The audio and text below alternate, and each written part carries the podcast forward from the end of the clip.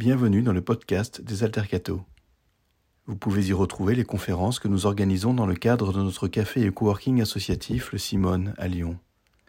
Notre but Être un atelier de formation et un laboratoire d'action pour les jeunes laïcs à la lumière de la doctrine sociale de l'Église.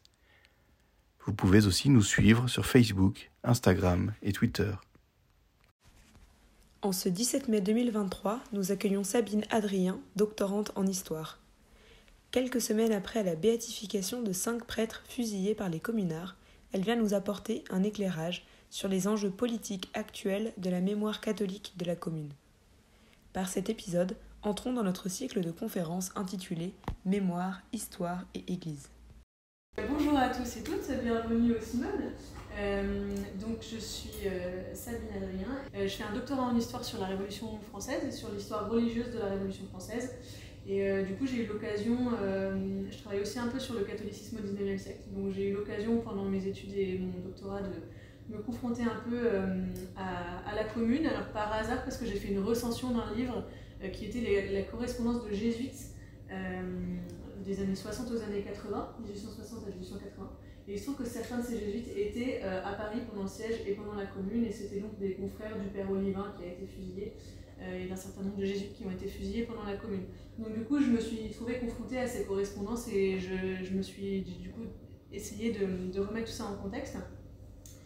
Et euh, en 2021, il y a eu une petite polémique, une micro-polémique dans le milieu catho sur euh, une marche des martyrs qui a eu lieu euh, à l'occasion des 150 ans euh, de la commune et des 150 ans plus spécifiquement des, de, de, la fusillade, enfin de, la, de la mort par fusillade des otages faits par les communards et des otages notamment ecclésiastiques.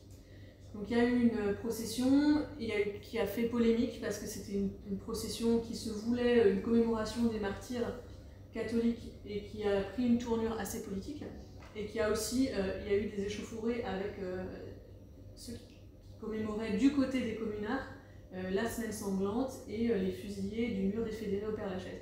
Donc je réexpliquerai tout ça, mais en tout cas, ça, a mobilisé le, monde catholique. Et dernier épisode en date de l'actualité, c'est la béatification de, certains de ces fameux martyrs, cinq de ces martyrs, qui ont été béatifiés euh, récemment en avril. Et donc euh, Rome a déclaré qu'ils étaient bien morts en martyrs et donc morts en haine de la foi. Et on va montrer que c'est pas si simple de déclarer qu'ils sont morts en haine de la foi euh, dans un contexte communal qui était certes très anticlérical, mais un anticléricalisme qui était politique, qui n'était pas nécessairement, en tout cas pas pour tous les communards, anti-religieux et anti-foi foi religieuse.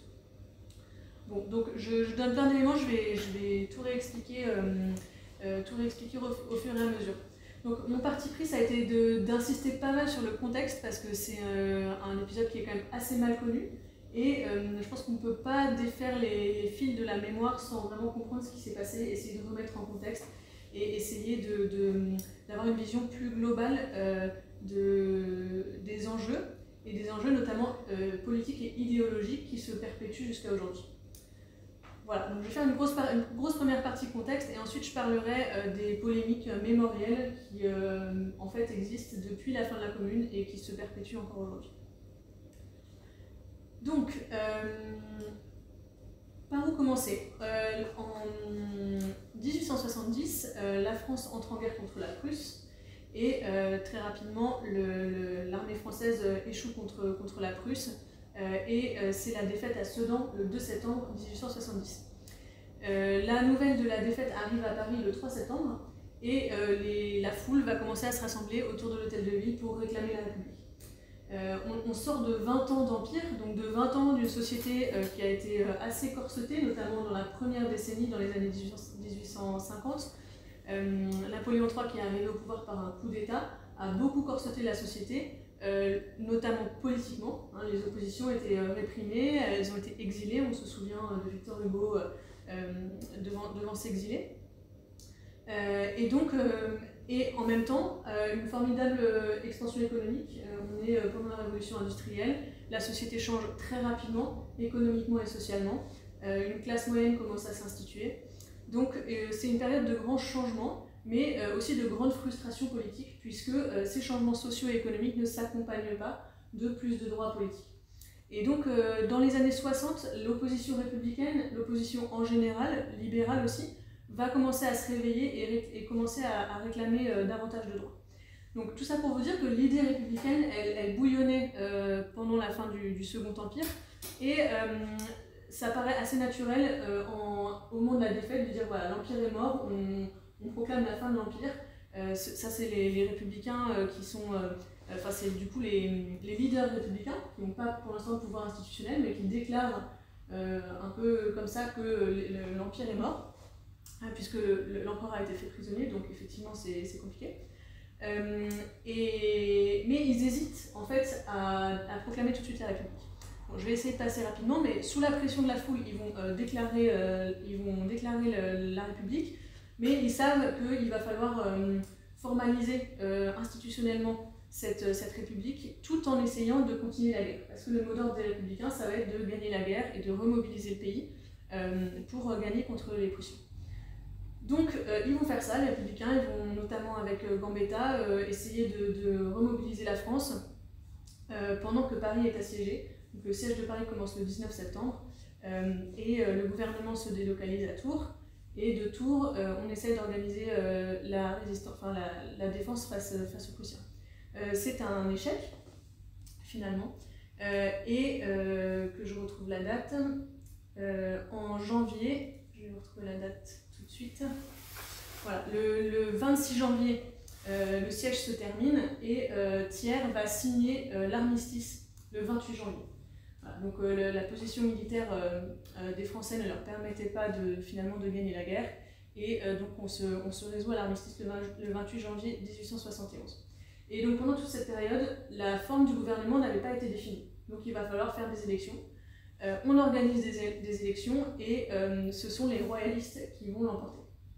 Donc on a un problème, c'est que les leaders du gouvernement sont des républicains et l'Assemblée nationale va être majoritairement royaliste.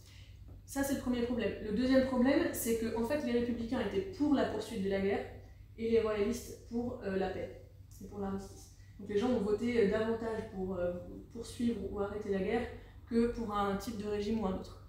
Donc on va être dans cette, dans cette ambiguïté d'un gouvernement qui est, qui est dirigé au départ par des républicains, puis de plus en plus par des monarchistes, et d'une assemblée nationaliste, monarchiste et royaliste. Euh, c'est donc Thiers, Thiers euh, initialement il était euh, c'est un libéral, plutôt républicain mais très modéré. c'est un homme d'ordre et de, de voilà d'ordre on va dire. voilà. Donc, je vais quand même passer, passer rapidement. qu'est-ce, qui, qu'est-ce qui va déclencher la commune? Les, les, Parisiens, donc c'était, on, a, on se rappelle, ils étaient assiégés donc depuis septembre et ils ont euh, fait face à un ciel extrêmement dur, euh, au froid, à la faim, euh, au bombardement prussien. Et ils, se sont, ils se sont organisés et ils refusent absolument que leur sacrifice ait été vain, ils veulent, ils veulent vraiment continuer la guerre. Il y a un peu un idéal aussi de défense comme sous l'an 2, sous la Révolution. On a vraiment cette, cette, ce souvenir de la Révolution où les, les pays coalisés européens étaient contre la France et euh, c'est les citoyens en armes qui se sont levés pour défendre, euh, la patrie. Donc on a vraiment cet idéal républicain euh, qui habite vraiment les Parisiens, qui se sont auto-organisés pour défendre la ville parce que notamment ils avaient souscrit, ils avaient fait une souscription municipale pour acheter des canons et donc ils avaient acheté ensemble des canons pour défendre la ville. ils sont aussi, donc notamment, ils sont pour la poursuite de la guerre, ils sont aussi euh, politiquement euh, très, très républicains, alors pas, pas toute la ville non plus, mais une majorité, euh, est, une majorité républicaine, et ils sentent bien qu'avec les élections et avec, avec le gouvernement qui est en train de s'installer, ils vont perdre, ils vont perdre le, combat politique pour la République.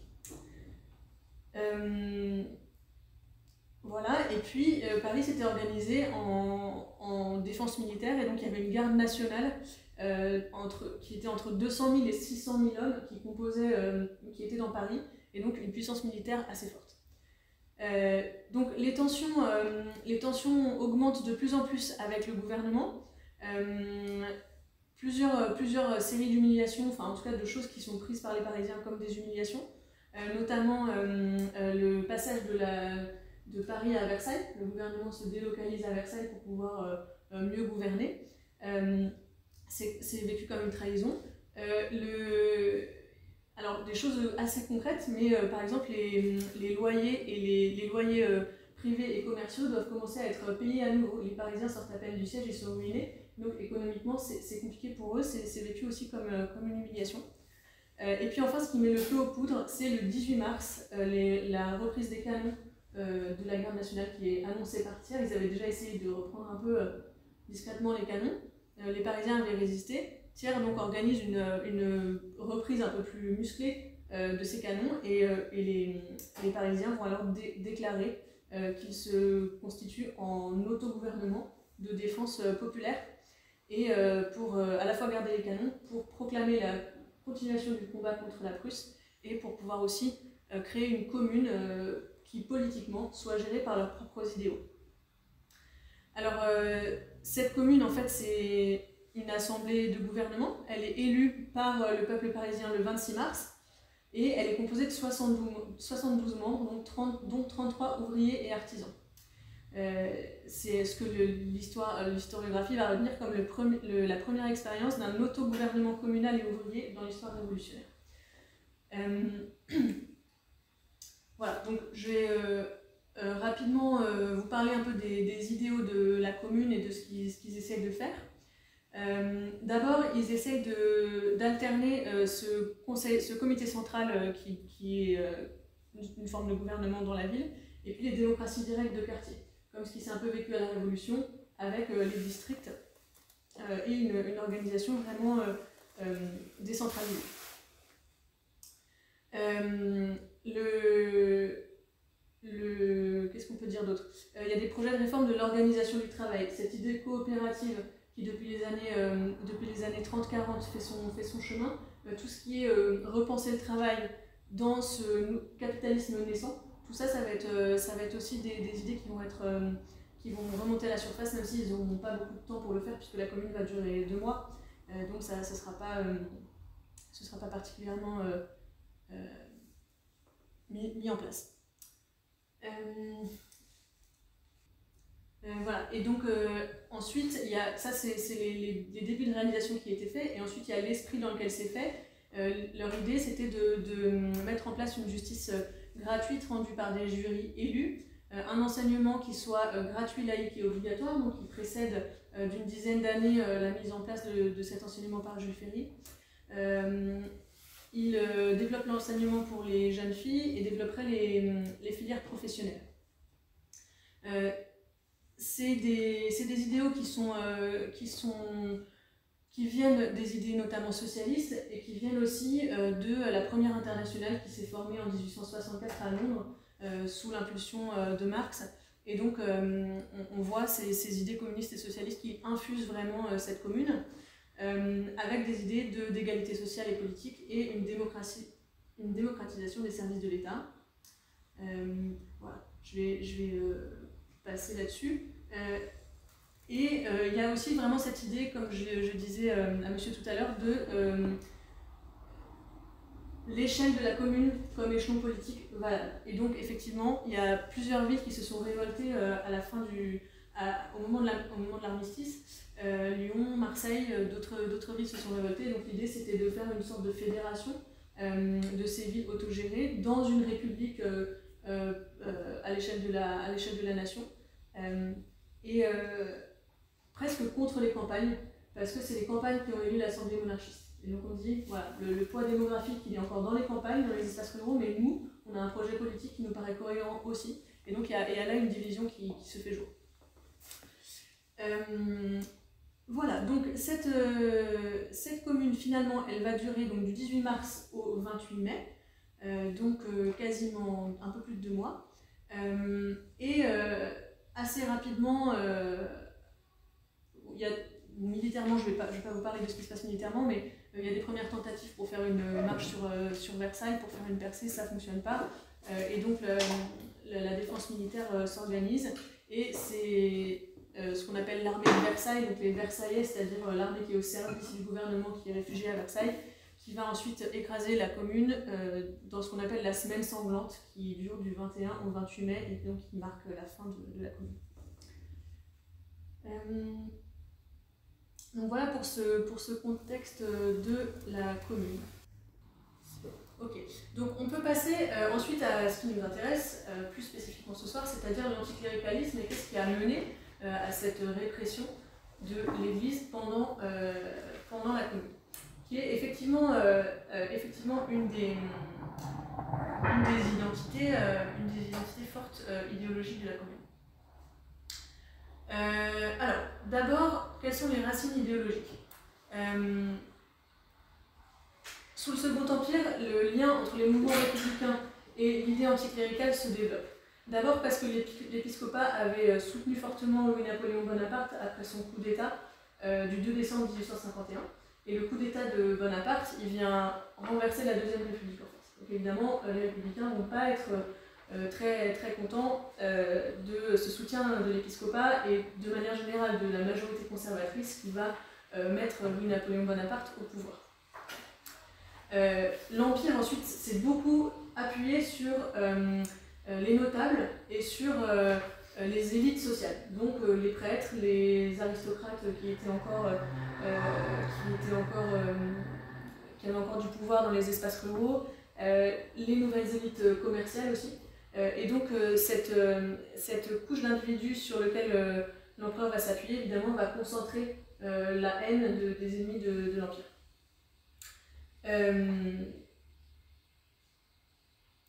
Euh, les guerres scolaires aussi, euh, en fait, ont commencé euh, dès, les années, dès les années 50 avec cette question de qu'est-ce qu'on fait de l'école? Alors on connaît, tout, on connaît tous les lois Ferry en 80, mais en fait ces questions elles infusent dans la société quasiment depuis la fin du Premier Empire, depuis que la République existe et qu'elle est en opposition avec ce modèle monarchique souvent soutenu par l'Église, elle va vouloir mettre en place une école euh, qui soit euh, typiquement républicaine et qui soit débarrassée de l'influence de l'Église. Et donc en fonction des, jeux de pouvoir, eh bien, ça va être l'Église qui gagne ou la République qui gagne. Et trouve qu'en 1850, c'est les conservateurs qui sont au pouvoir, et euh, vous avez un monsieur qui s'appelle le comte de Falloux qui va mettre en place la loi Falloux et qui permet à l'Église de créer des, écoles primaires. Alors, en fait, qui oblige chaque commune à avoir une école primaire. Donc elle peut être publique ou elle peut être privée. Donc ça déjà les républicains ne sont pas très contents parce qu'ils auraient voulu ce qu'on appelle le monopole de l'université, c'est-à-dire que toutes les écoles du, secondaire, du primaire jusqu'à l'université soient publiques. Et deuxièmement, euh, cette loi Fallou, elle encourage fortement euh, les congrégations à créer des écoles à tous les niveaux euh, et elle rend très facile pour les congrégations la possibilité d'enseigner. Donc une religieuse qui veut enseigner, par exemple, il faut juste qu'elle ait l'accord de son supérieur et elle peut devenir institutrice. Et donc évidemment, ça, dans cette guerre scolaire, euh, ça, joue beaucoup. Euh, de manière générale, euh, l'idéologie républicaine et l'idéologie catholique vont vraiment se confronter très frontalement au cours du 19e siècle et, ça se tend de plus en plus dans les années 60. Notamment, vous avez Pinaf qui publie cette fameuse encyclique, enfin cette, ce syllabus, pardon, Quantacura, qui est une liste de ce qu'on appelle les erreurs modernes. Et les erreurs modernes, ça, contient euh, la liberté de penser, la liberté de conscience, la liberté de la presse, la liberté de choisir son régime politique. Euh, donc évidemment, les républicains ne vont pas être euh, particulièrement fans de, ce, de cette manifestation de conservatisme qui est de la part de l'Église un retour de balancier, parce qu'on a déjà eu des personnes dans l'Église qui ont considéré, enfin au début du 19e siècle, qui considèrent que la République euh, peut être tout à fait compatible avec l'Église. il y a des chrétiens qui, pensent euh, cette Église d'une euh, plus libérale. Voilà. Mais, là, avec Pantacora, on revient dans un, combat très dur. Donc quand on arrive en 70, cette, ce contexte politique fait que, effectivement, chez les républicains, les catholiques ne sont, pas les, amis. Les deux sont peu compatibles.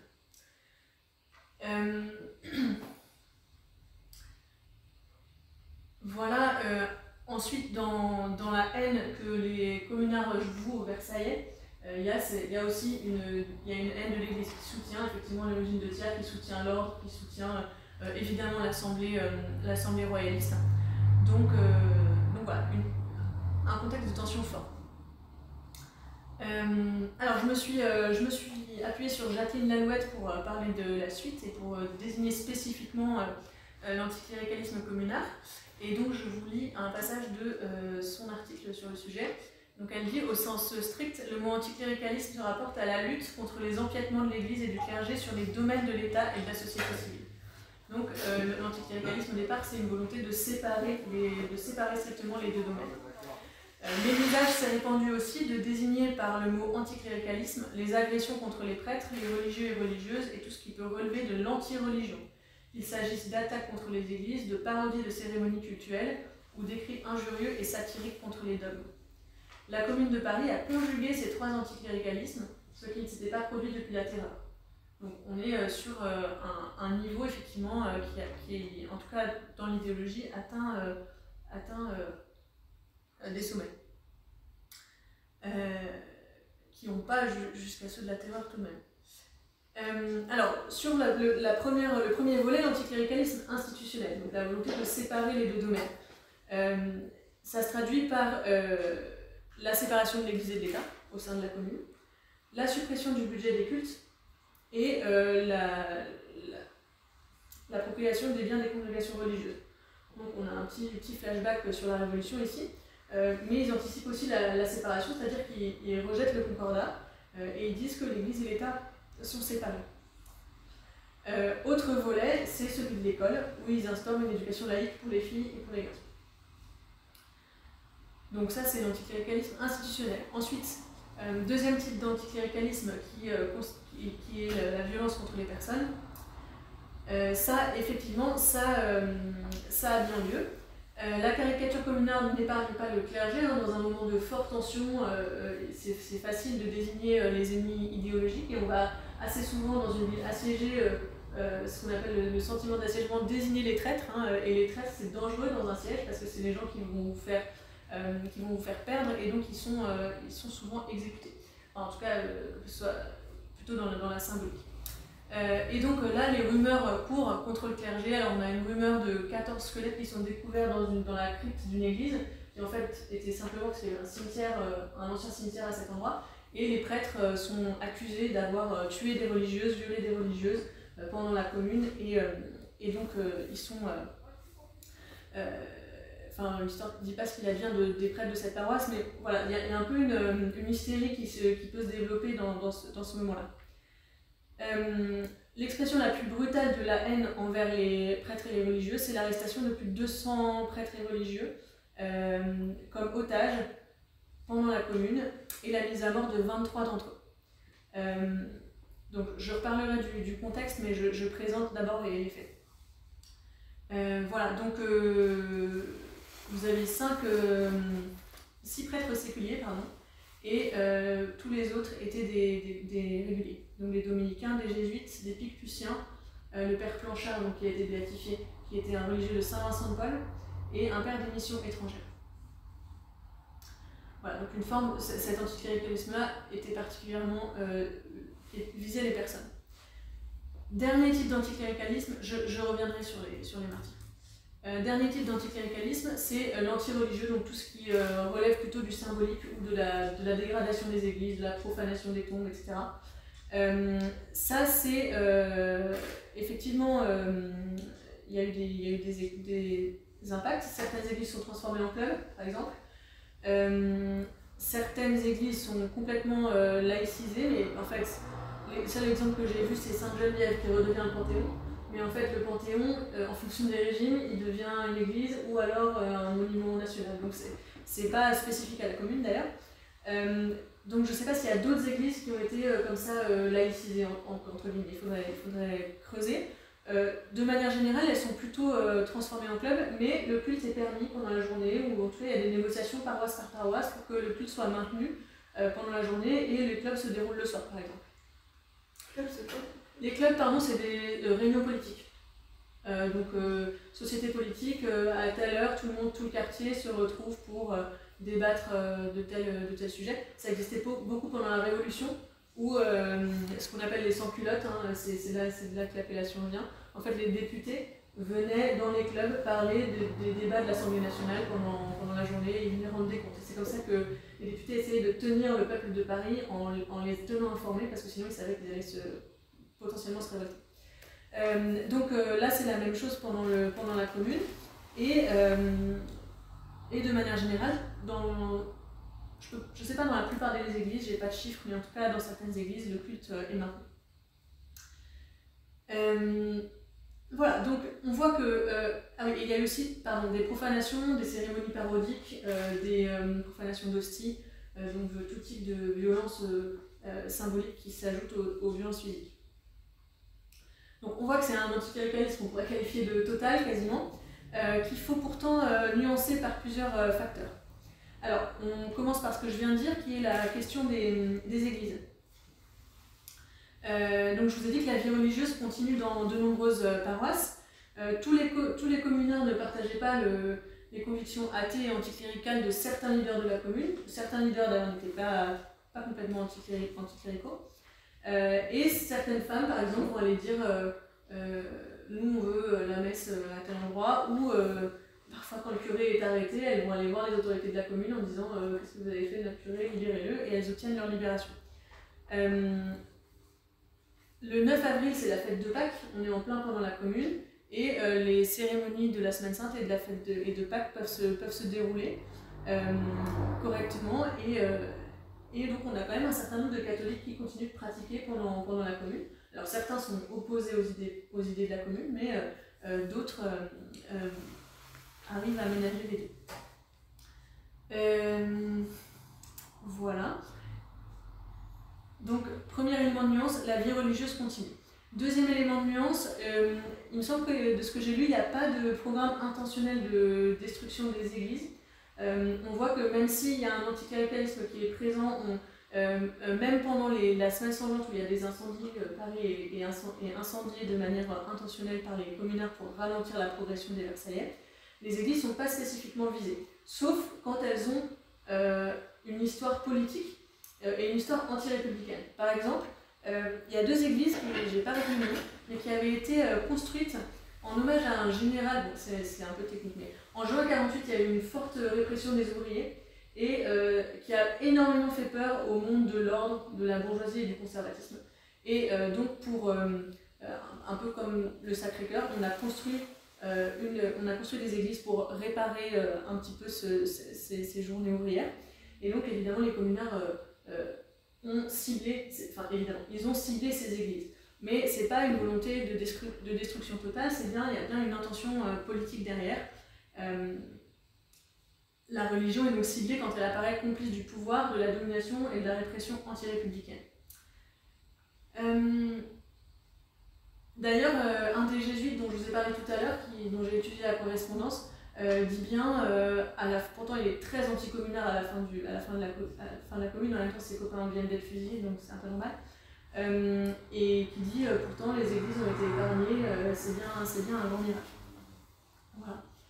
Euh, autre point de nuance, euh, la commune est divisée en plusieurs factions. Et il y a certaines factions, par exemple les blanquistes. Euh, les blanquistes, c'est ceux qui suivent Auguste Blanqui, qui est un vieux révolutionnaire qui a été de toutes les luttes révolutionnaires du XIXe siècle et qui lui est particulièrement anticlérical et particulièrement radical. Et donc ceux qui suivent Blanqui, qui est prisonnier à Versailles pendant ce temps, eh bien, eux sont particulièrement anticléricaux. Mais vous avez des personnes qui vont s'opposer à eux, par exemple Jules Vallès, l'écrivain et journaliste, euh, qui, après la première exécution des otages, va dire que c'est vraiment une tâche indélébile sur l'œuvre sur le, politique de la commune.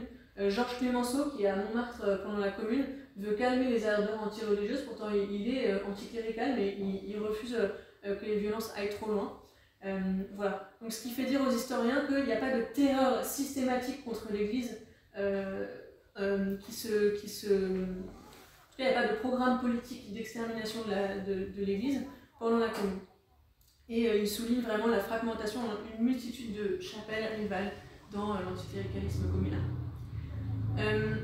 dernier point, dernier point qui est vraiment le plus important pour notre sujet, c'est le contexte de la, des prises d'otages et des exécutions des otages pendant la Commune. Euh, la, première, la première fois que on prend des otages spécifiquement ecclésiastiques pendant la commune, c'est après le 3 avril, je vous ai parlé d'une percée sur Versailles que les communards vont essayer de faire assez rapidement dès le début de la commune, le 3 avril. Et euh, c'est un échec retentissant, et donc ils se tournent vers une autre politique, qui est la politique des otages. Ils vont notamment euh, prendre prisonnier l'archevêque de Paris, Monseigneur Darbois, et ils vont essayer de négocier l'archevêque contre leurs prisonniers, notamment Auguste Blanqui, le fameux vieux révolutionnaire qui est prisonnier euh, à Versailles, et donc ils veulent, ils veulent échanger. le gouvernement va refuser, et, et donc cette politique des otages va se radicaliser, notamment euh, vous avez, euh, je sais plus, euh, Raoul Rigaud, je crois, qui un nom qui revient souvent dans cette politique anticléricale, parce que c'était un des leaders les plus, les plus violents, qui décide d'une politique des otages pour un communard fusillé, vous aurez trois otages exécutés. Là, c'est une proclamation qui est faite, qui ne sera pas nécessairement mise en application, mais qui, qui relève de, de politique, d'une politique de terreur et d'une politique de défense assez radicale. Euh, voilà, donc tout ça pour dire, ils font des otages. Pour l'instant, ils ne les ont pas tués, mais euh, ils sont prisonniers. Euh, voilà, en fait, le, moment de l'exécution des otages, c'est vraiment pendant la semaine sanglante. la semaine sanglante, ça va être extrêmement violent et de manière quasiment. Enfin, la violence, ça va vraiment systématiquement sur les communards. les troupes de Versailles reprennent Paris quartier par quartier et ils font, ils font aucun. Enfin, ils font des prisonniers, mais surtout, ils, tuent tout le monde. Euh, et, donc, il y, aura euh, environ 10 000. 10, alors, 10 000, c'est le chiffre, bas, entre 10 000 et 20 000 euh, morts communards. entre une centaine, je crois, de, morts du, côté des otages.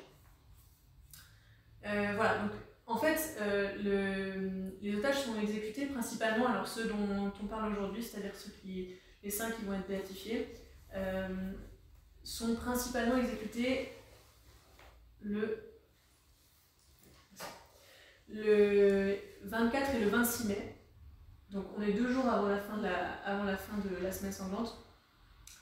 Euh, la, population parisienne est folle de peur en fait. C'est une population qui voit euh, son espace euh, se réduire de plus en plus. Ils savent que les Versaillais tuent les femmes, les enfants et les combattants de manière indiscriminée et ils savent qu'ils ne pourront pas tenir Paris. Donc c'est une population qui, qui, voilà, qui, cherche des ennemis, qui cherche à se venger, qui cherche à venger la mort de tous leurs camarades qui sont tombés et qui sont aussi qui sont pris par, par la peur. Euh,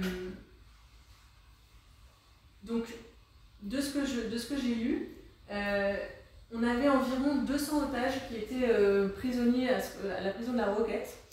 Et dans un premier mouvement de foule mené par, un, par des chefs assez violents, on va demander au comité central de la commune, qui tient encore le 26 mai, est-ce qu'on peut exécuter six otages pour en gros pour donner une leçon aux Versaillais, pour dire qu'on a quand même la main sur ce qu'on fait, etc. Donc le peuple veut euh, un tribut de sang et on va désigner six otages. Et alors ce qui est intéressant là et qu'il faudrait creuser, que je n'ai pas pu creuser, euh, c'est qu'on va spécifiquement, euh, le directeur de la prison dit non, je ne peux pas prendre six otages au hasard, donnez-moi des noms. Donc les, les communards vont dire on veut Monseigneur d'Arbois, donc le, le, fameux archevêque qui avait été prisonnier au début, et cinq autres ecclésiastiques. Donc là, il y a euh, une désignation spécifique de on veut des ecclésiastiques. Et c'est important pour la suite parce que euh, quand le pape dit ils ont été exécutés en haine de la foi, c'est ça qui prouve leur martyr. Euh, c'est pas si évident parce que s'ils ont été exécutés avec tout le monde au milieu de, des autres otages, etc., où est la spécificité de la foi? Mais là, dans ce, dans ce cas-là, effectivement, dans les six otages qu'on leur demande, le peuple va dire on veut des religieux, on veut, euh, on veut l'archevêque de Paris. Donc, pour moi, ici, le martyr, il peut, se, il peut éventuellement se justifier. Sauf que c'est pas du tout les cinq qu'on a béatifiés. Les cinq qu'on a béatifiés, ils vont être pris dans ce qu'on peut qualifier de rafle, euh, qui est dans un deuxième temps, euh, c'est vraiment la débandade. Le directeur de la prison, il n'a plus vraiment de pouvoir. La, la, foule arrive et ils veulent, pas forcément les 200 otages, mais la plupart des otages. Donc là, c'est euh, des gendarmes, des prêtres, des notables, qui vont être sortis de prison et fusillés. et c'est dans ce deuxième temps que sont pris le père Planchard et les prêtres de Picpus que seront, béatifiés. Donc je, vous pose, je vous pose cette question-là, je n'ai pas de réponse particulièrement parce que je suis pas théologienne, mais voilà, qu'est-ce qui, qui nous permet ici de désigner le martyr ou pas?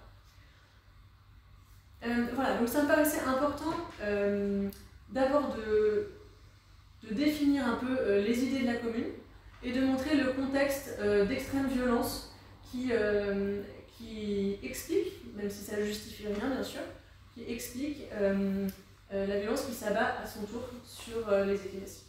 Désolée, j'ai une question de, Donc, sur les 200 personnes étudiées, est-ce qu'il n'y avait que 5 Il y avait, je ne sais pas combien il y avait de religieux en tout, en tout cas il y en a 23 en tout qui ont été fusillés. Donc les six premiers et ensuite. Euh, ensuite euh, et les 200 fusillés ne sont pas fusillés, ils prennent des gens parmi les 200. Ils prennent, ils prennent des gens parmi les 200. En tout, il y aura, je crois, 107, 107 euh, morts parmi les 200 otages. Voilà. Mais du coup, les, après, combien de religieux en tout il y avait, ça, je, je, je sais pas. Ok. Et après, tu veux, nous dire pourquoi les 5 béatifiés, enfin, pourquoi... Alors, le problème, c'est que j'ai pas trouvé ce qui, ce qui désignait euh, pourquoi ces 5-là ont été choisis spécifiquement. Ce que j'ai compris, c'est qu'en fait, euh, alors le père Planchard, ça se comprend parce qu'il a une vie particulièrement exemplaire. Il était, euh, il était donc dans la congrégation de Saint-Vincent-de-Paul, qui est vraiment une congrégation qui s'occupe des plus pauvres, etc. Et donc, il avait une vie euh, qui semble être appropriée pour le canoniser, on va dire. Et les cinq autres, je ne peux pas te dire, j'ai pas trouvé d'éléments dans les, dans les dossiers. enfin, je vous dirai quand même un peu comment ça a été justifié, mais de ce que j'en comprends, c'est parce qu'en fait, leur congrégation, la congrégation de Picpus, a monté un dossier contrairement aux autres. Et donc, euh, ils ont monté un dossier qui a paru solidarum, mais peut-être que les autres euh, auraient aussi droit à être béatifiés. Et si eux ont été qualifiés de martyrs, probablement les autres pourraient l'être aussi. Euh, Après, ils faisaient partie d'un groupe qui a été fusillé à un moment particulier? C'est un groupe, le groupe des 13 dont tu parlais euh, Non, ils ont été. Là pour le coup, c'est avec les autres otages. C'est euh, vraiment les, les, Je sais pas combien, 90 ou 100 otages qui ont été sortis de la prison. Euh, ils les sortent tous en même temps et les fusillent par groupe de 3, 4.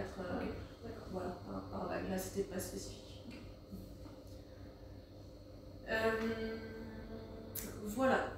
Alors. Parce que qu'est-ce qui explique le groupe qui est qualifié. Enfin, qui a les six premiers. Non, le groupe qui avait fait l'objet de la concession, parmi lequel il y avait euh, des gendarmes.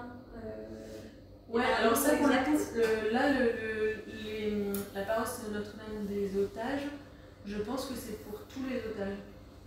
Euh, pas dire de bêtises. En tout cas, les, il y avait Souvenir français parce qu'il y avait des gendarmes qui ont été. Non, mais je crois qu'il y, avait un groupe identifié à un moment. Mais... Je ne peux pas te dire. Mais il faudra, faudra regarder. Euh, voilà, qu'est-ce que je peux dire d'autre? Donc ensuite, on peut passer euh, aux luttes mémorielles. Alors les luttes mémorielles autour de la commune, en fait, vous aviez raison de dire tout à l'heure que finalement, on n'a pas de mémoire euh, nationale de la commune parce que c'est un événement qui est très polarisant. Donc il y a une mémoire forte à gauche de la commune euh, de, cette, ce, geste d'autogouvernement, d'autogestion, d'un essai d'une démocratie politique et sociale.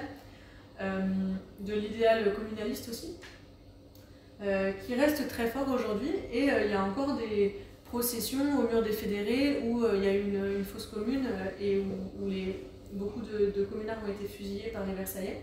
Et donc ça, c'est une mémoire qui est vive, mais vraiment à, gauche, voire à l'extrême gauche de l'échiquier politique. et ça, c'est encore, encore aujourd'hui, ça, ça, existe. Donc, pour la République, euh, aujourd'hui, ça gêne un peu aux entournures de célébrer un moment qui est quand même, qui reste marqué d'une violence très forte, euh, que ce soit de la part des communards et que ce soit, que ce soit de la part des, des Versaillais. Euh, et en fait, ça s'explique aussi parce que immédiatement après, immédiatement après la Commune, qui est-ce qui est au pouvoir On se souvient, c'est cette assemblée monarchiste, donc qui a vaincu, qui a signé l'armistice, qui a décidé de passer l'éponge euh, sur les pertes euh, euh, territoriales, l'Alsace et la Moselle, et qui cherche à définir ce gouvernement. Alors ça va, ça va être long. D'abord, on va essayer de mettre un roi au pouvoir. Je ne sais pas si vous vous souvenez de cet, épisode de Henri V, le comte de Chambord, et ça capote parce qu'il n'est pas très futé, et du coup ça n'a pas fonctionné. Et de dépit, puisque la monarchie ne parvient pas à s'installer, c'est la République qui va s'installer. Mais ça va prendre quasiment une dizaine d'années, et pendant ce temps, c'est l'Assemblée monarchiste qui règne, et l'Église va prendre un pouvoir extrêmement fort dans cette société.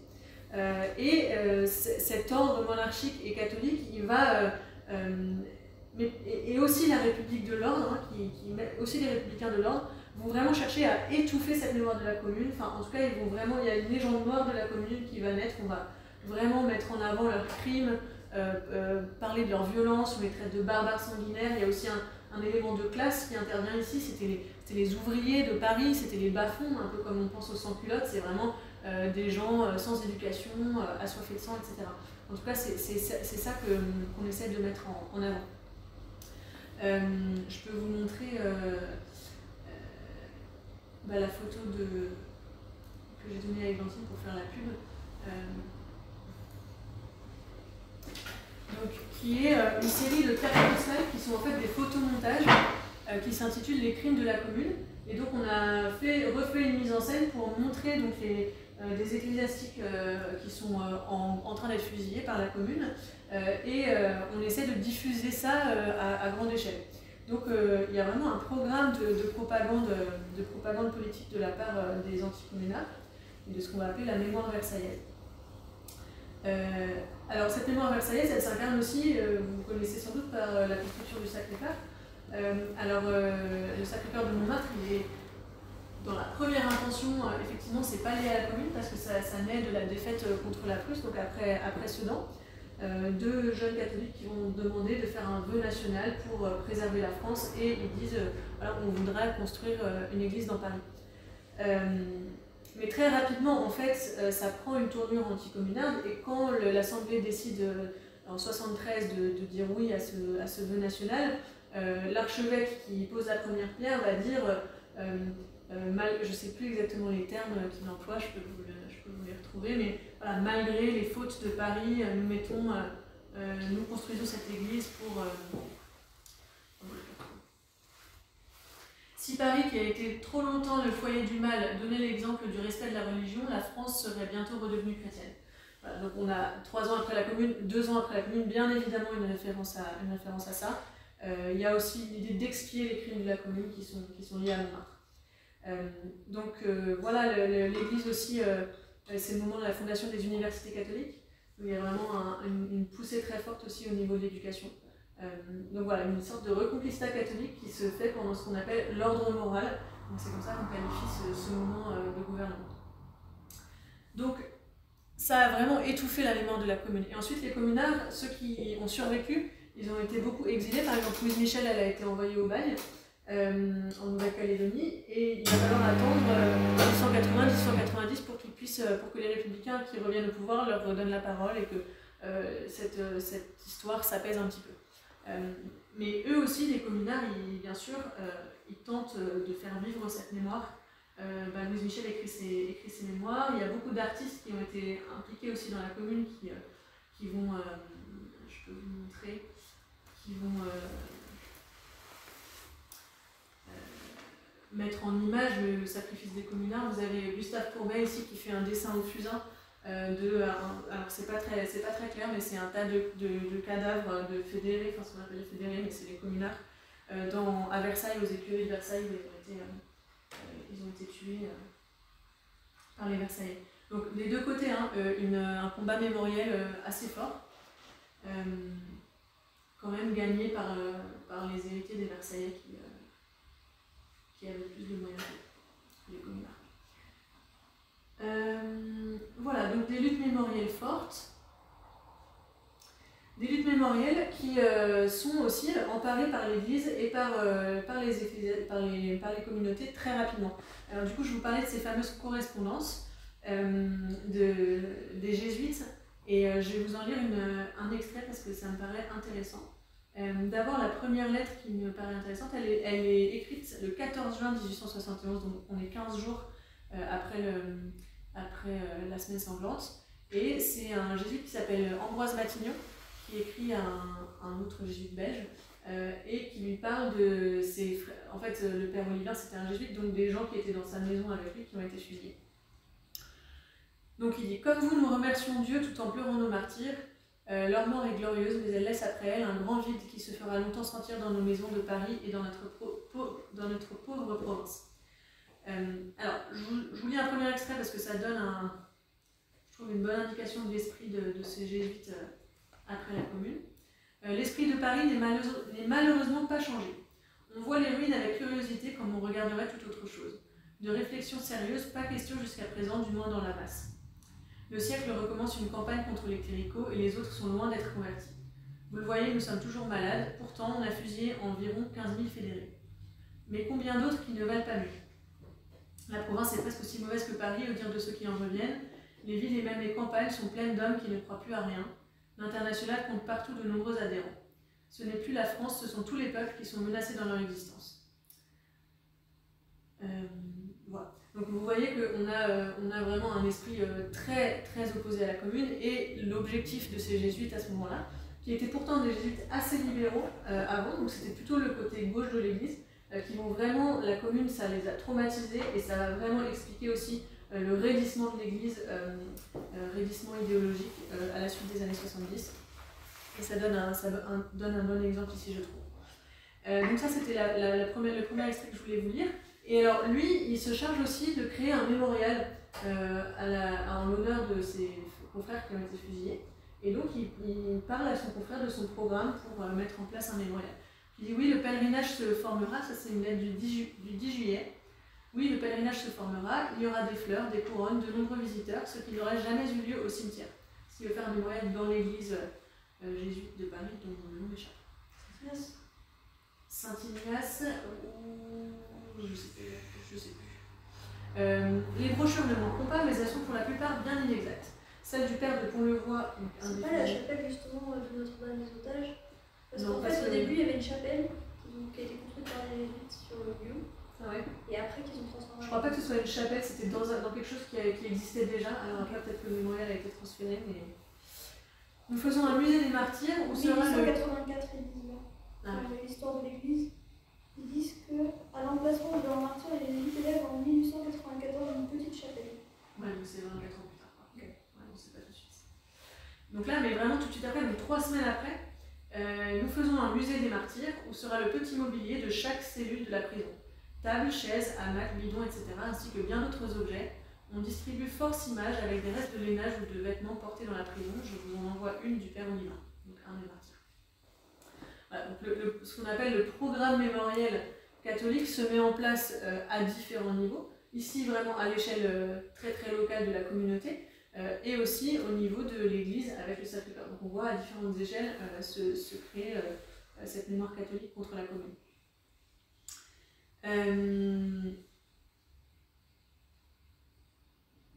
Voilà, ça j'en ai déjà parlé. Ok, ok. Et alors, je n'ai pas eu le temps de revérifier, mais il me semble que euh, le procès en béatification euh, de ces fameux prêtres qui ont été béatifiés récemment, il est lancé, il est lancé assez rapidement après. Donc il y a vraiment déjà un intérêt pour vraiment faire de ces prêtres des martyrs et les béatifier. Voilà, donc ensuite, aujourd'hui,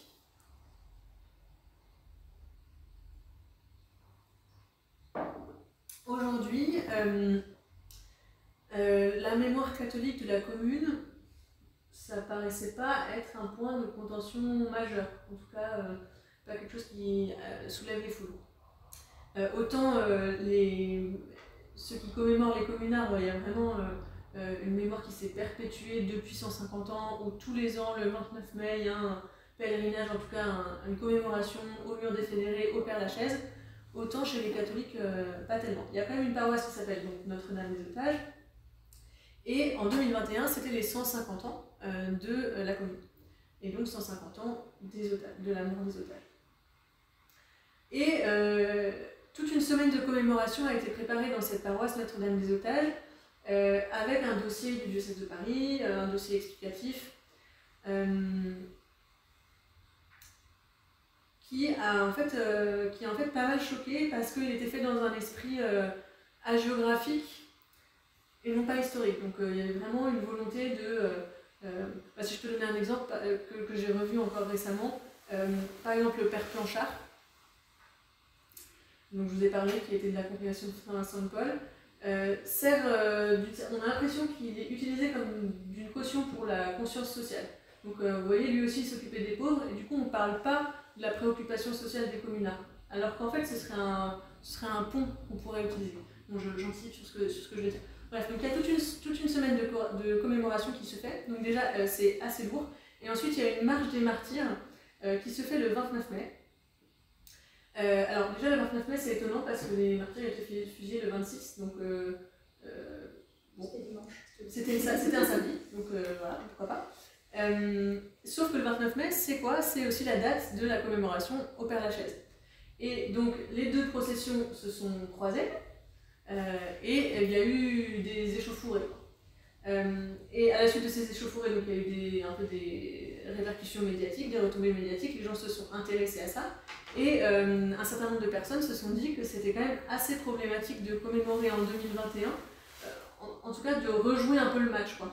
De dire, d'un côté, il y a les otages catholiques, de l'autre, il y a les martyrs de la commune, et euh, on, refait, euh, on refait le match, comme si euh, rien n'avait changé, et comme si l'Église n'était pas capable d'embrasser à la fois, bah, évidemment, de commémorer des personnes qui sont quand même mortes bah, parce qu'ils étaient prêtres, mais aussi de dire bah, on, peut, on peut aussi embrasser la mémoire de la commune et de ces, de ces personnes qui ont été massacrées parce qu'ils voulaient un, un, un, avenir meilleur. Il y avait d'autres choses qui n'allaient pas dans cette commémoration, notamment la présence du souvenir français qui est euh, censé commémorer les, soldats euh, tombés pour la France. Pourquoi ils étaient dans le pèlerinage On ne sait pas, donc ça, donne aussi une image. Euh, voilà, c'était pour, pour, commémorer les gendarmes, mais du coup, c'est plus une procession religieuse en hommage à des, à des martyrs. C'est autre chose et c'est une procession finalement anticommunale, si ou en tout cas qui, oui, qui rassemble tous les acteurs mais c'est plus du tout une, célébration religieuse. Euh, voilà. Que, que, dire euh, Donc, malheureusement, le dossier qui euh, avait été fait par diocèse de Paris il y a deux ans a disparu d'Internet. Je ne l'ai pas retrouvé. c'est très dommage parce qu'il était vraiment problématique dans la mesure où il ne recontextualisait pas du tout la commune. Et donc, quand j'ai relu cette, cette légende noire des communards, de gens qui sont euh, des barbares, euh, sanguinaires, euh, qui exercent une violence indiscriminée contre les catholiques, ça se retrouvait dans ce dossier. Donc il y avait vraiment quand même des éléments très problématiques. Ah, comment je tu sais ce que Parce que en 2021, je l'avais lu, je, m'étais basée là-dessus pour, pour, faire enfin, pour participer à la rédaction d'un article. Donc voilà, il y a des catholiques qui ont réagi à la suite de cette marche des martyrs en disant bon déjà le nom Marge des martyrs, c'est un peu chargé. Euh, mais euh, surtout, ils ont, euh, ils ont relevé plusieurs éléments de lecture qui leur paraissaient expliquer pourquoi ils étaient contre cette, cette, procession, en tout cas pas de la manière dont elle avait été faite. bon, je ne vous lirai pas tout le texte de la tribune, mais je vous ai mis les différents points qu'ils ont soulevés. D'abord, la lecture religieuse et la, et la lecture du martyr, qui a questionné. Est-ce que euh, les catholiques ont été, été tués, ce que je dit tout à l'heure, en haine de la foi, ou est-ce qu'ils ont été tués parce qu'ils représentaient un régime euh, oppressif et euh, dominateur pour les ouvriers? Et ils ont été tués parce qu'ils représentaient des gens qui étaient en collusion avec, avec ce régime oppressif. Est-ce qu'ils sont morts en haine de la foi? Est-ce qu'ils sont morts en haine de la religion institutionnelle? C'est pas tout à fait la même chose. Voilà, premier, point, c'est cette question euh, comment on définit le martyr et comment on définit euh, haine de la foi. C'est pas du tout évident que les communards euh, ont agi en haine de quelqu'un qui aurait une foi religieuse. C'est vraiment pas du tout évident et ça reste, à mon avis, encore à, prouver très largement. deuxième chose, c'est qu'il y, a une prise à, prise à partie évidente. Alors on peut dire que c'est normal que l'Église commémore des membres de l'Église. Oui, mais on est 150 ans plus tard, est-ce qu'on pourrait pas aussi se souvenir de 10 000 Parisiens qui ont été assassinés par le, par le pouvoir, dont certains peut-être avaient la foi, on n'en sait rien, il y a peut-être des catholiques parmi les communards, on a vu que beaucoup de catholiques étaient restés, euh, certains soutenaient le régime, pourquoi, euh, pourquoi ne pas leur rendre hommage à eux? En tout cas les, associer à cette commémoration dans un, dans un esprit de pacification. Ensuite,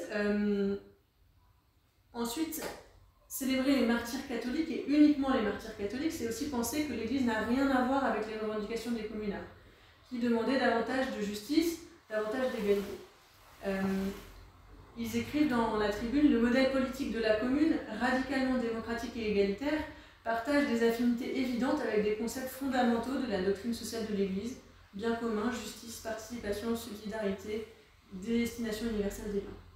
Donc il y a ici une occasion manquée de s'appuyer sur ces revendications communes euh, à, au Père Planchard typiquement et, euh, et aux communards. Et est-ce qu'il n'y avait pas ici un, pont qu'on aurait pu mettre en avant plutôt que de, de, rejouer, le, de rejouer le match? Voilà, dernière chose qui est dénoncée, c'est la, confusion des genres et du politico-patriotique avec le, souvenir français. Ce qui n'était pas souligné dans la tribune, mais que je rajoute parce que ça a été dit aussi, c'est que euh, il n'y a pas forcément d'opposition à la commémoration de ces martyrs, mais une autre commémoration est possible. Faire mémoire, c'est pas forcément euh, rejouer le match, c'est on n'est pas obligé de rejouer les divisions ou de les, de les recréer parce qu'elles n'existaient plus et on les, a, on les a remises à la surface. Et il y a un prêtre qui s'appelle le père Mathieu de Laubier, qui est vicaire de la paroisse Notre-Dame de Lorette à Paris, qui dit euh, L'histoire de, de la commune peut nous aider à repenser le risque qu'il y a à constituer une société fracturée que ce soit pour nous l'occasion, surtout dans la période que nous vivons, de nous rappeler qu'il y a un enjeu de fraternité qui dépasse tout le reste et qu'il faut y œuvrer jour après jour. Et donc là, on voit qu'une autre commémoration est possible, que faire mémoire, c'est possible, c'est important, mais qu'il y a différentes manières de le faire. Euh, voilà. Moi, j'avais rajouté, euh, c'est un peu mon pendant d'historienne, mais que l'action de faire mémoire n'est jamais neutre politiquement c'est euh, toujours une sélection des événements du passé. On ne célèbre pas tout le passé, on célèbre une partie qui est signifiante.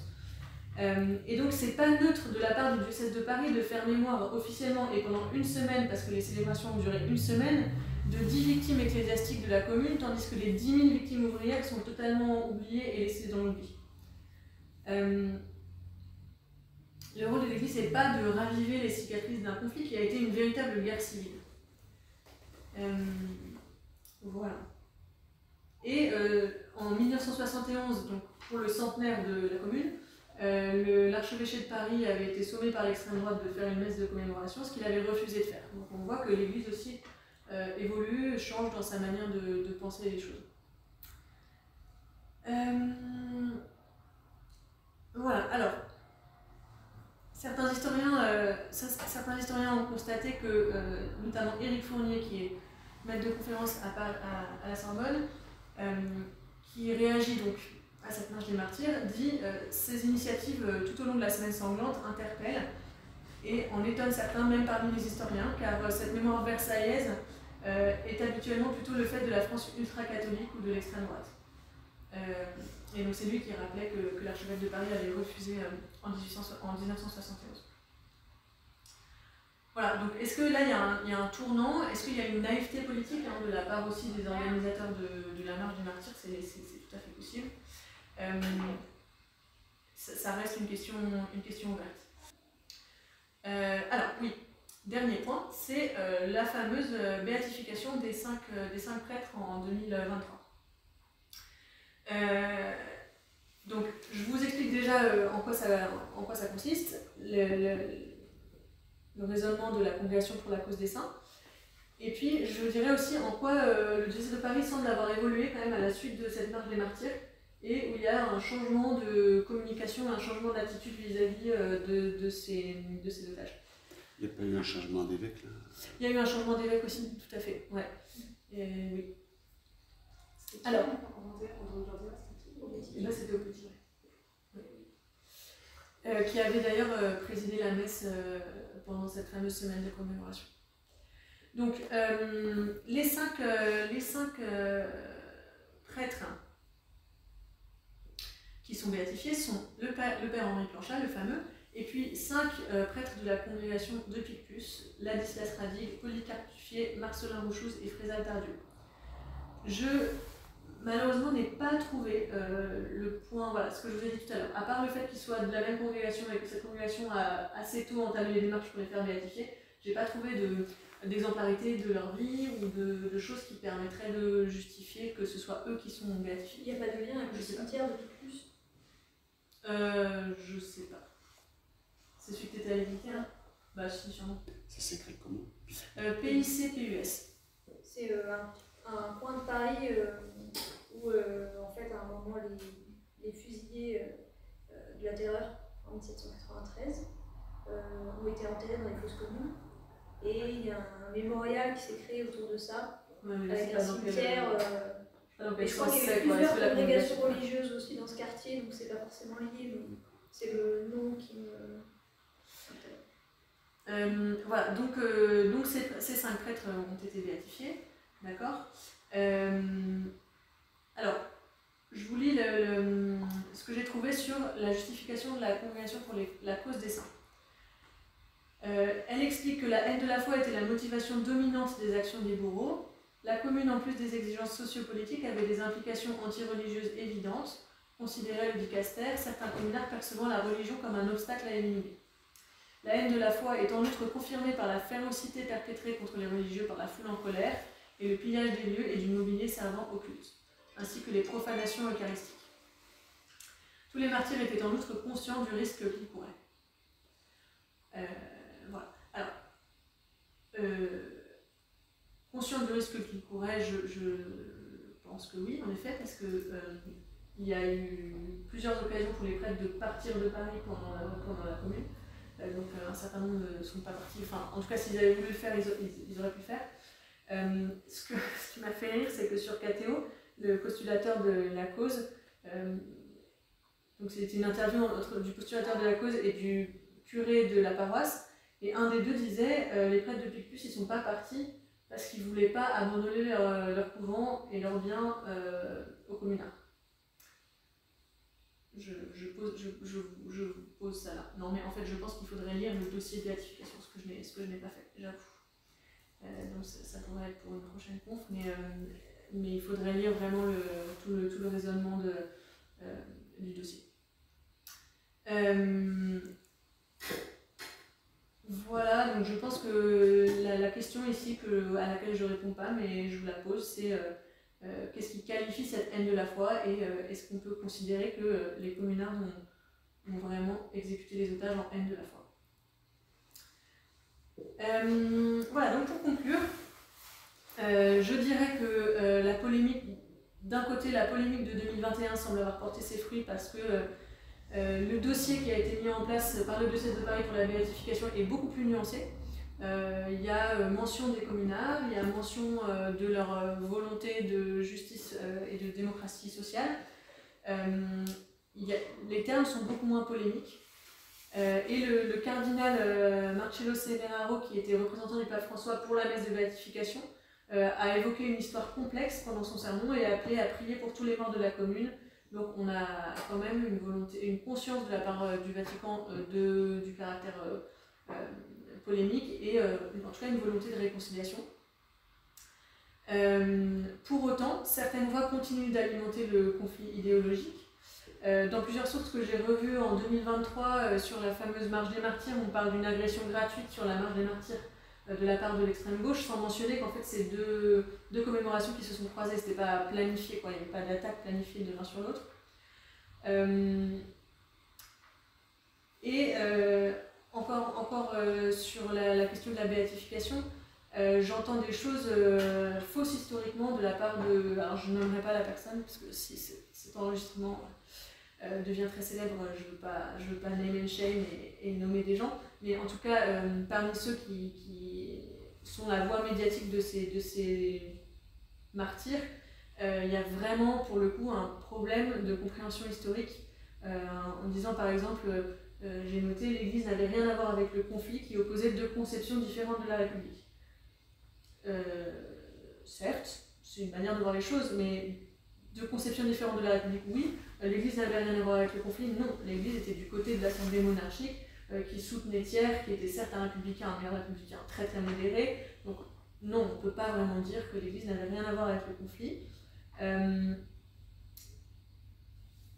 voilà, donc c'est, ce confusionnisme historique, pour moi, de la part de cette personne, elle est alliée avec un militantisme idéologique qui pose problème, parce qu'on l'entend beaucoup euh, dans, euh, dans toutes ces histoires autour, de, autour des martyrs. Donc je pense qu'il y a, il y a une, une, volonté de la part du diocèse de Paris de pacifier, mais euh, c'est peut-être peut-être le fait que cette, cette mémoire ressorte et qu'elle soit aussi tendue, qu'elle soit aussi idéologique, c'est peut-être aussi une indication de ce que le catholicisme, enfin d'une orientation du catholicisme aujourd'hui.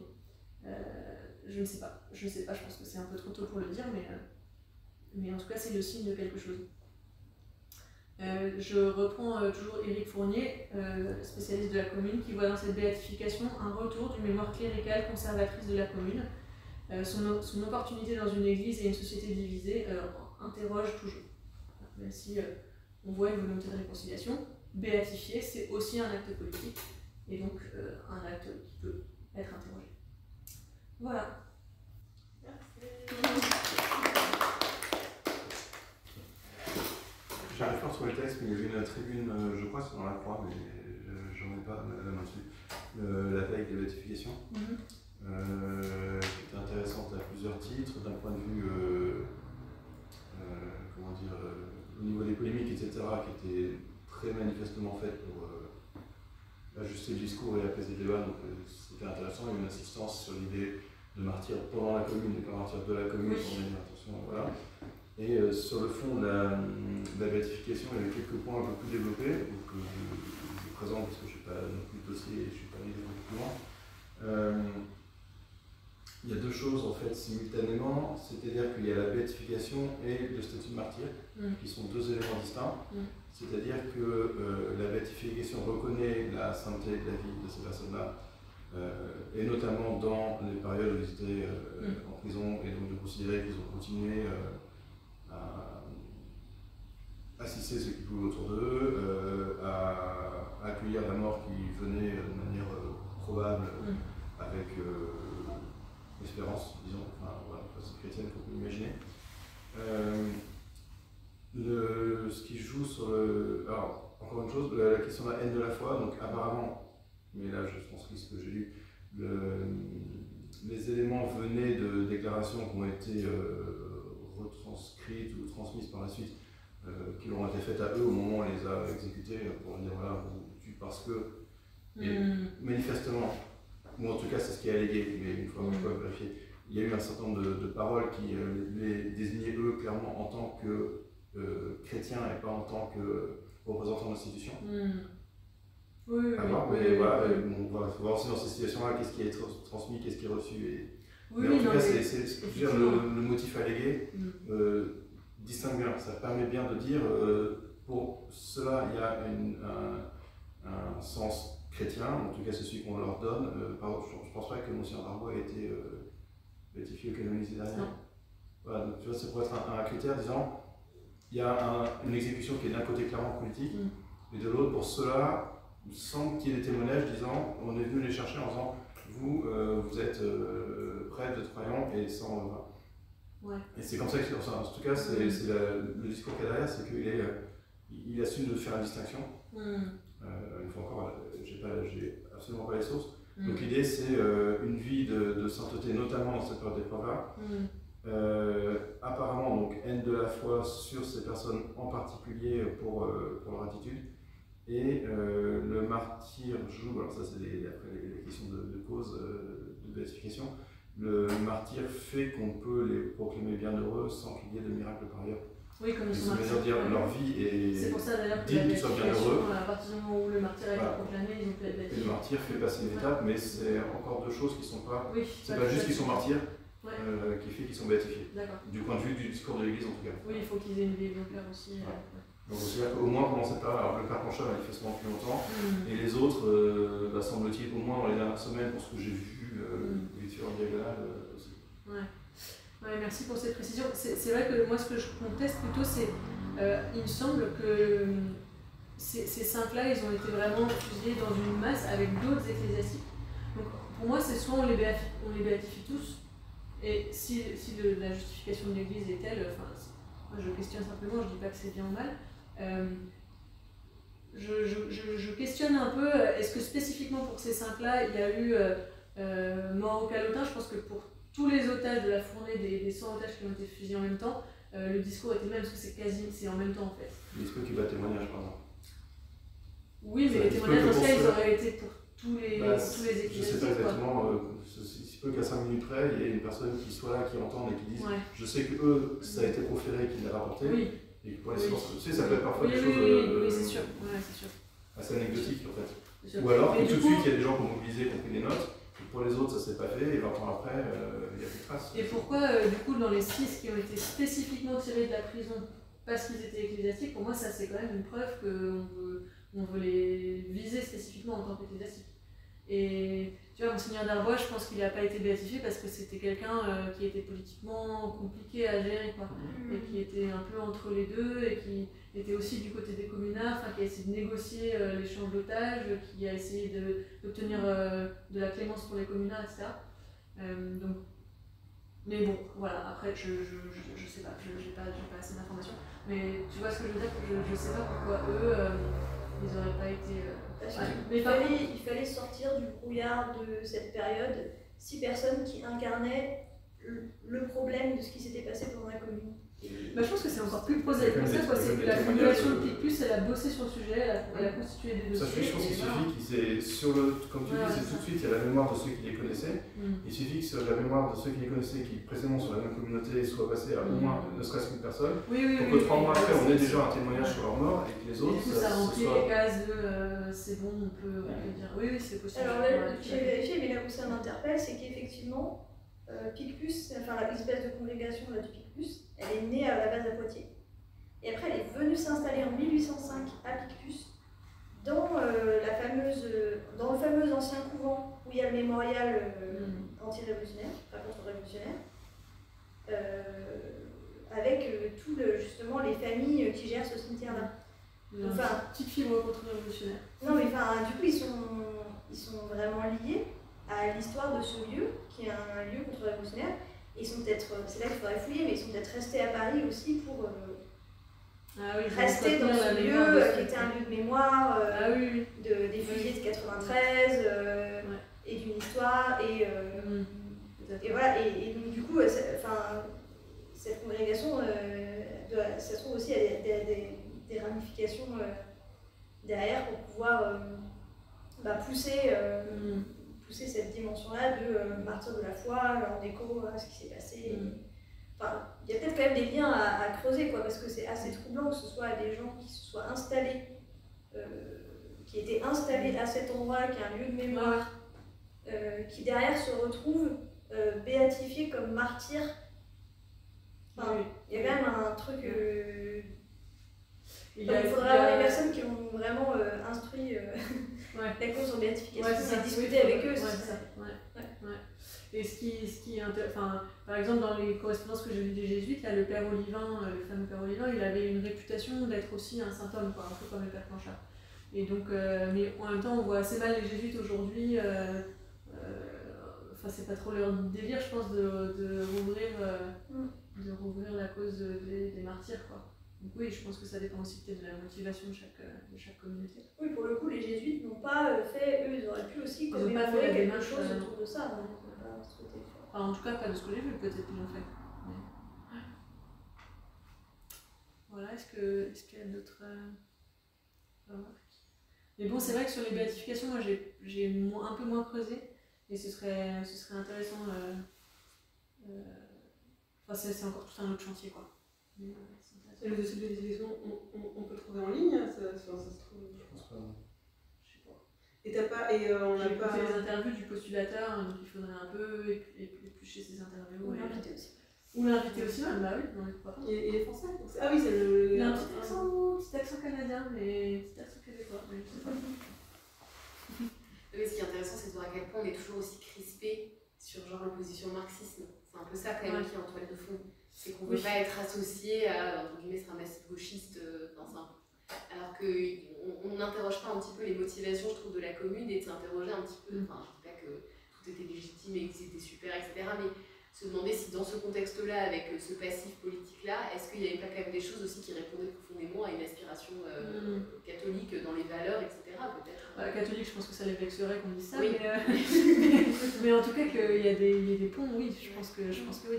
Et d'ailleurs, euh, c'est un petit peu insultant aussi pour le père Planchard, qui, je pense, a quand même beaucoup travaillé avec les communards et qui partageait une partie, j'imagine, de, leur- de leurs idées, en tout cas, euh, et, et de se retrouver, de se retrouver Oui, effectivement, moi, Enfin, pas d'être béatifié, mais en tout cas d'être mis en conflit avec des personnes avec qui il n'était pas en conflit. Quoi. ce qui m'interroge, c'est de comparer aujourd'hui avec 1971. Ouais. Parce que autant. euh, alors, L'Église était j'arriverai pas à, à- à dater, mais les années. Il me semble que dans les années 70, c'était qui les- l'Église était particulièrement euh, marquée par euh, la peur du communisme. Et c'est vraiment la génération, enfin, dans le foyer où j'étais de religieuse, il y avait une vieille bibliothèque. Et les livres, c'était euh, Le Péril Rouge, Les prêtres assassinés en Europe de l'Est, toute, une, enfin, toute une littérature sur le danger du communisme pour l'Église. Et, En 71, l'Église est quand même assez marquée euh, par, au contraire par le concile et, et plutôt. Non, mais en tout cas- euh, en la tout cas, il y a eu une période- il y a a pas- n'y d'antimarxisme, je pense. Ce que je veux dire, c'est qu'il y a une période où, en tout cas, il y a une génération de l'Église qui était plus marquée par ce que tu dis, c'est-à-dire qu'ils pouvaient être, à mon avis, capables de dire la commune, finalement, c'est les rouges, euh, c'est le communisme qui euh, veut détruire l'Église. D'avoir cette lecture-là. Moi, j'ai l'impression que euh, aujourd'hui, c'est plus la question de d'un catholicisme qui se sent pas à l'aise dans une société euh, euh, et qui se perçoit comme euh, assiégé. François Marty, coup, François Marty, c'était un gros gauchiste. Donc euh, c'est pas étonnant qu'il ait dit non en 61. Euh, Non, mais enfin, moi j'ai pas tant l'impression que c'est la peur du communisme, parce que ça j'ai l'impression que c'était plus la génération au-dessus, et que aujourd'hui c'est plus, voilà, nous chrétiens, dans une société qui, ne- qui est déchristianisée, qui ne comprend pas, et donc cette. Tous les, les publications qu'on a vues aussi avec Rod Dreher de euh, la citadelle assiégée, euh, euh, voilà, les, les, Ouais, c'est vrai que ça interroge de pourquoi. euh, et que c'est ça qui produit ce, type de revival mémoriel, je sais pas comment Mm. l'appeler, un peu bizarre. C'est vrai que finalement, la paroisse, elle s'appelle Notre-Dame des Otages, donc c'était pas très compliqué d'aller d'aller chercher ça. Mais ce qui m'inter- ce qui m'interroge, c'est que c'est quand même un véritable, c'est quand même un véritable programme mémoriel qui a été mis en place en 2021, quelque chose de finalement assez militant. Mais est-ce que tu veux dire qu'en fait, ça serait plutôt le côté on est des victimes, on est des martyrs, que le côté euh, ouais, anti-marxiste quoi. C'est, c'est- ouais, on a réutilisé ce fait-là pour dire, euh, voilà, nous chrétiens, on est menacés dans notre foi, euh, dans cette société, euh, et donc finalement ça nous parle à mort euh, ce qui s'est passé pendant la commune, quoi. Et ça c'est, c'est flippant, et d'autant plus que, enfin, ce qui est, je trouve passionnant, c'est tout le ralliement des catholiques à la République s'est fait après, avec justement euh, bah, finalement le- le- les papes eux-mêmes qui reconnaissent que le catholicisme n'est pas compatible avec la République. C'est quand même du coup le résultat d'une histoire longue, compliquée euh, et douloureuse. Et donc euh, même avec ce tournant-là qu'il y a eu, qui a été assez fort, là c'est un retour en arrière quoi. Donc c'est c'est vraiment. euh, Oui, enfin, il n'y a, a pas de remise en question de, de la République non plus, mais moi ce que je vois, c'est que c'est paraît un- moyen facile de fédérer les catholiques euh, contre un ennemi euh, Mm. sur lequel on peut tous à peu près s'entendre. Ils sont, comme tu dis, un peu les, les révolutionnaires sanguinaires, parce qu'on n'a pas du tout dans le monde catholique cette idée de. bah, ce que vous disiez un peu, même en France, cette mémoire de la commune et ce pourquoi ils se sont battus. Mm. Donc c'est facile en fait de dire bah oui, les communards c'était des, c'était des énormes sanguinaires, alors que bon. euh, 150 morts du côté des communards et, et 15 000 du côté des Versaillais. Enfin, donc il y, a- y y une disproportion de la mémoire là qui est quand même assez énorme. Et puis pas comprendre le contexte aussi, c'est pour ça que c'était important que tu le rappelles. Ouais, c'est ça. Ouais. C'est arrivé à un moment précis, avec aussi euh, une période de guerre, avec euh, des tensions qui étaient euh, sous-jacentes. Enfin, ça n'excuse rien évidemment de tuer des gens, mais euh, il faut placer Ouais. les choses à une époque. Quoi. Ouais. Et je vois plutôt ça vraiment comme un moyen un peu facile de fédérer euh, autour de quelque chose qui est effectivement historiquement ancré dans la paroisse. Enfin, euh, et et d'ailleurs, dans la justification, il dit nous, on est une paroisse euh, avec une des populations qui viennent un peu partout, euh, assez déchristianisées, etc. Donc, peut-être un moyen d'avoir quelque chose de symbolique assez facilement mis en place, en fait. Et une procession, c'est un moyen d'occuper l'espace public Et aussi. Je suis pas allée dans cette Et paroisse, mais dans la description que j'en vois, déjà le lieu en lui-même en fait est vraiment mémoriel. C'est-à-dire qu'à l'arrière de la paroisse, il y a une plaque qui reprend euh, les noms des, euh, des fusillés. Il y a une porte qui a été prise à la prison de la Roquette. Oui, bah voilà. et euh, c'est Ouais. un peu ce que tu disais sur le musée euh, qui a été fait après. Donc, hein. du coup, la, la, paroisse est déjà très tournée vers euh, une forme de mémoire de ça. Et donc, du coup, euh, c'était un peu identitaire de, du lieu aussi. Quoi. Il a poussé dans ce sens. Même si c'est révélateur, je pense, d'une tendance un peu de fond, hein, le côté, euh, il y a de plus en plus de catholiques qui ont l'impression que tout le monde nous en veut. Bah, je euh, pense, que hein. c'est ce que- Mais là où c'est dangereux, c'est que ça a été vraiment porté par le 7 de Paris. Ça aurait été euh, le prêtre qui fait un truc dans son coin, bon, euh, euh, et qui, se- voilà. Et, et- vraiment, ils ont, par contre, ils ont changé de, ils ont changé d'attitude. hein. Et je pense que du coup, de leur part, il y a quand même de la naïveté politique. Mais et je pense que la tribune et toutes les discussions qui ont été faites autour leur ont permis de réaliser que c'était pas neutre politiquement et tant mieux. Mais, euh, mais oui, c'est quand même un signe, et les béatifications sont aussi un signe. Enfin, les béatifications, c'est jamais neutre. euh, euh, Alors j'aime bien. attention à ce qu'on fait. quoi. oui, mais voilà, c'est ça. Quel message, euh, en fait, c'est un message qu'on donne aux catholiques et à la société, donc quel message on peut, on peut faire passer. Quoi. Du coup, là, ils sont béatifiés, c'est ça les deux? Ouais. Et Non, ils sont béatifiés, ils ont été béatifiés en avril. là. En avril, pour le coup, Ah oui, l'organisation, oui, oui. euh, je crois qu'il faut un miracle, même si t'es martyr ou pas. Ouais. Euh, Mais il me semble que le père Planchat, il en a eu un an. J'ai quelque chose là-dessus. On verra. ouais. Ouais. Et c'était où? Ça a eu, ça a eu à, à Paris là? C'est. Ah, Ouais, c'est- mais c'est- c'est- ouais, c'est. Oui, mais c'est- je trouve ça intéressant que le Crédit on prie pour toutes les victimes de la commune. Enfin, déjà, c'est. C'est peu. Et ça, c'est la quoi. personne qui. Ça, c'est euh, donc l'envoyé du pape euh, qui a euh, célébré la messe pour les béatifications. Merci pour votre écoute. N'hésitez pas à venir nous retrouver pour une prochaine conférence au café Le Simone, 45 rue Vaucourt, dans le deuxième arrondissement de Lyon. À bientôt.